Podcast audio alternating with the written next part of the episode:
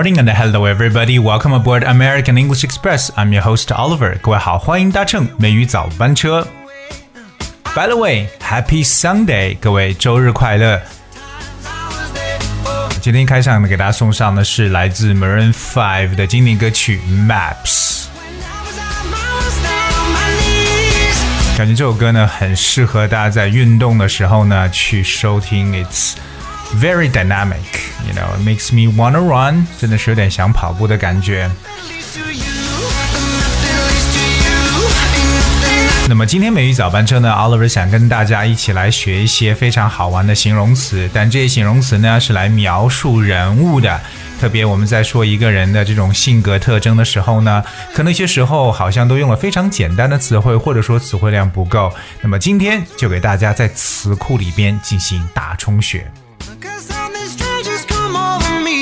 哎，所以说我们的小伙伴在这段时间来听的时候呢，哎，可以记起笔记，一起来学一些有用的人物表达。学会这些词之后，我相信你的人物表达会更加的鲜明，更加的有生命力。而首先跟大家去讲述的第一个出场的人物呢，这种人我觉得是乐天派的人呢，叫做 Happy Go Lucky，而这是其实在英语中特别常用的一个短语，叫 Happy。Go lucky，非常简单的三个词，但是我们用连接符把它连起来。Happy go lucky. So what is happy go lucky? Alright, so happy go lucky means not caring or worrying about the future. 好像似乎呢对未来呢真的是无忧无虑的感觉，就属于完全乐天派的人，所以就可以说 happy go lucky。这种人呢，我们也可以称为随遇而安的人，对吧？A happy-go-lucky sort of person，就觉得真的是好像活得非常的轻松的感觉。我也觉得这是一种很好的一种状态，对吧？Happy-go-lucky。当我们说一个人要是无忧无虑的话呢，其实用一个最简单的短语叫 worry free。means like you're free of worries，完全没有什么忧愁的感觉。特别我们在形容小孩子的时候，常说 children are worry free。而随遇而安的人呢，就是 happy go lucky。They don't have like putting so much burden on their shoulders. You know, that's happy go lucky. 第二个出场要跟大家介绍的这种人呢，是我觉得做事情特别的麻利，特别的干脆利索。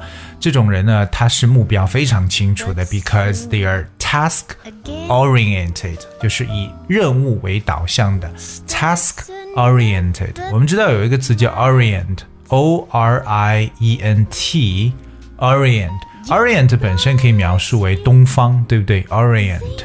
那么 orient 还有一个导向，以什么为主体的意思？So task oriented，我们同样用连字符把它连起来，means you're focusing on the completion of particular tasks as a measure of success，就是以完成任务为基准的人。我觉得这种人特别呢是受到公司啊老板的喜爱，because they have very very clear target on their they're, they're very clear on their target and they know what they want to get because they're task oriented.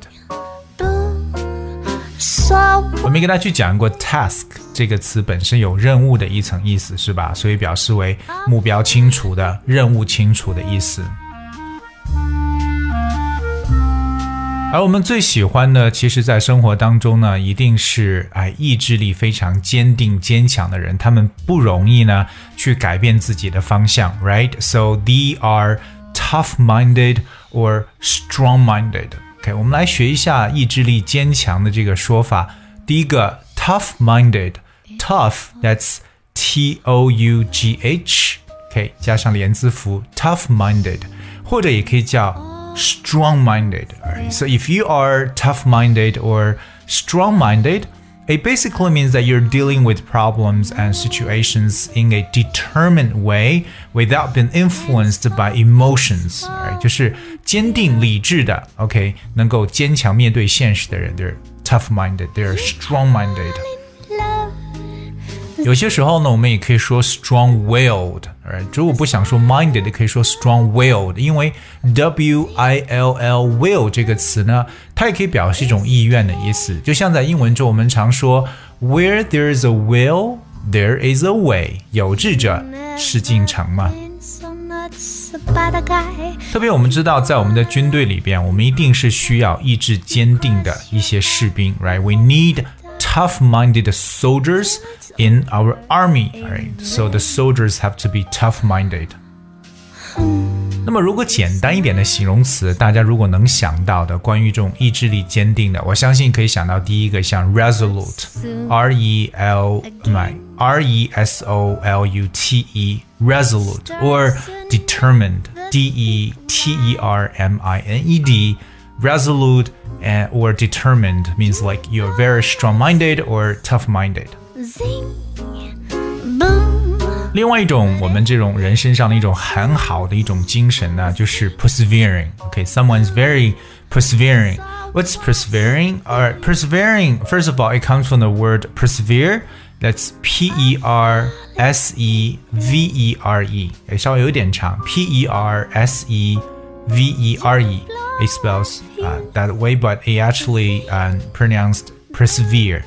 persevere 动词表示不屈不挠的意思，so persevering 去掉最后一个 e 加上 ing 变成形容词 persevering。So if you describe someone as persevering, it means like they're showing determination to achieve a particular aim despite difficulties. 所以这个词也是比较，就是和我们上面所说非常有关联的一个坚韧不拔的，或者说不屈不挠的这么一层意思。我们会用到 persevering 这个词。 所以我们说身上要有这种坚持不懈的毅力，就叫 perseverance。So you need to have perseverance. It's all so. 那么接下来和大家去分享的这个呢，就是我们每个人对自己要有一个非常严格的一个要求，也就是我们的这个自律要非常非常的好。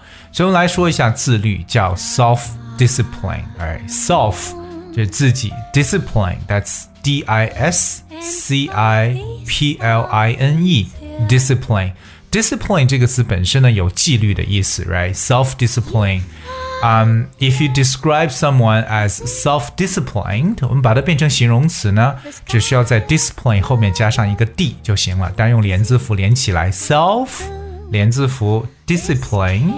就是自律的。Well, of course, self-disciplined means the ability to make yourself do something, especially something difficult or unpleasant.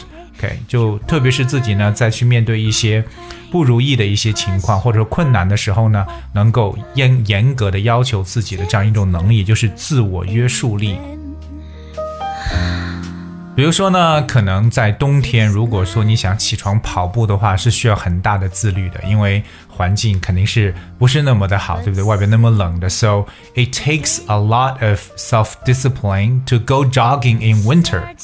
It takes a lot of self-discipline to go jogging in winter. 所有这些人的成功呢，都是离不开他们的 self-discipline, because they're very strict with themselves. 接下来和大家去分享的这个词呢，非常的短，这个词也很有意思，叫 sober，s o b e r，sober。What's sober? You know, you have to keep sober. Sober 的第一层意思呢，means not drunk，就是没有喝醉的，就是清醒的。OK，可能你喝一点点酒，但是呢还没有喝醉。你说 I'm still sober，我仍然是很清醒的状态。That's sober. It means not drunk. Alright. But the other way to define sober means serious and sensible，表示比较冷静的、比较稳重的。Alright, so like a sober assessment of the situation，就是对形势的一种冷静的一种评估或一种估计。So if you have like a sober assessment, that means you remain calm and very cool when you are assessing a situation. So we talk about sober assessment，就是对形势的一种冷静的一种分析。当然，如果你要是说一个人呢，他很诚实、很稳重又很勤奋，so he is honest, sober and hardworking. Alright, so sober is very often used. Remember, sober 表示清醒的、稳重的这么意思。 今天每一早班车，Oliver 跟大家来去说了一下这种能够去描述不同的这种人的性格呀，或者说是呃可能为人处事方法的一些词汇。当然了，还没有讲完，因为真的词汇很多。我们把节目呢分成两期跟大家来去呈现。那今天就跟大家分享到这里，我们明天的节目呢继续来跟大家讲一下还有哪些人物的一些性格，其中在里边是否能发现到你自己的身影呢 ？Alright, I guess as we have for today's show. 今天节目的最后呢，送上一首很好听的歌曲《The Greatest》。And I hope you guys will enjoy and thank you so much for tuning. I'll see you tomorrow.